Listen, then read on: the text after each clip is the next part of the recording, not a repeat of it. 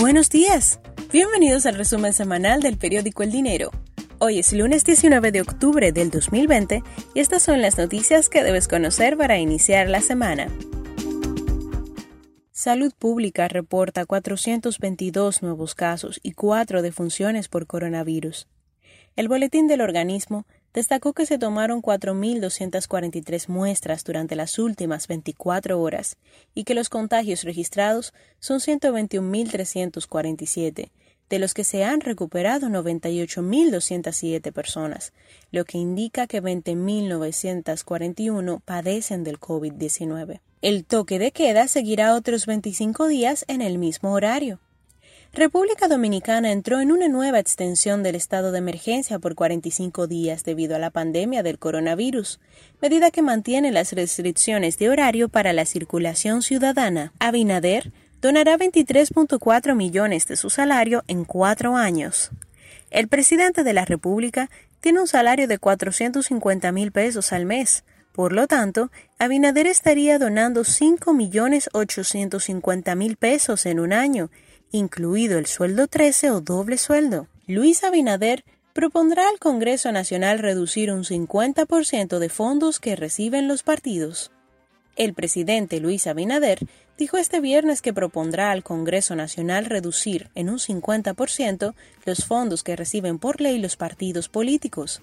El dinero que resulte del ahorro de esa medida se destinará a la construcción de un local de la Universidad Autónoma de Santo Domingo en el municipio Santo Domingo Este. Aplicación de emprendedores dominicanos se expande en Estados Unidos.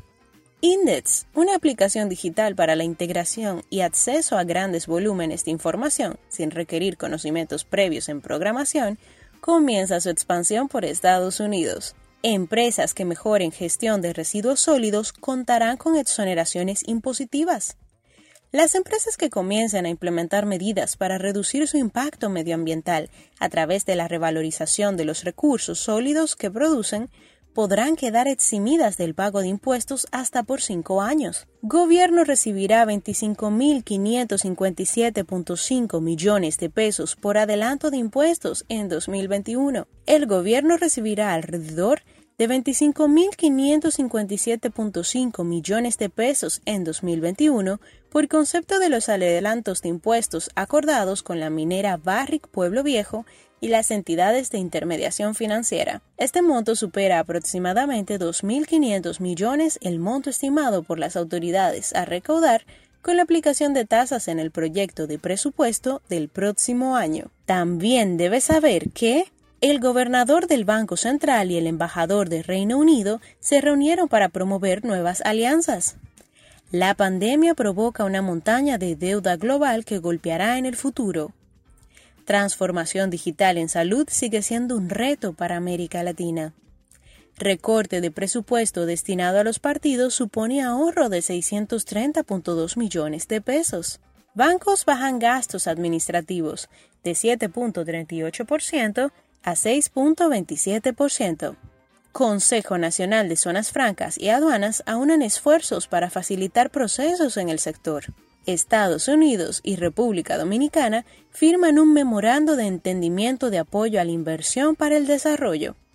Los combustibles. Durante esta semana, la gasolina regular se venderá a 198 pesos con 30 centavos y la Premium a 208 pesos con 30 centavos para un incremento de 60 y 50 centavos por galón, respectivamente. El galón de gasoil regular subirá un peso con 80 para venderse a 148 pesos con 50 y el óptimo a 159 pesos con 70 centavos, incrementando 2 pesos con 60 centavos. El gas licuado se venderá a 113 pesos con 30 centavos, subiendo un peso con 50 centavos por galón. El gas natural, 28 pesos con 97 centavos por metro cúbico. Mantiene su precio. Hasta aquí el resumen semanal del periódico El Dinero, periodismo económico y financiero responsable. Mantente informado con todos nuestros contenidos en materia económica nacional e internacional a través de nuestro portal eldinero.com.do. Síguenos también en las redes sociales. Periódico El Dinero en Facebook y YouTube. y arroba el dinero do en Instagram y Twitter. Hasta la próxima semana.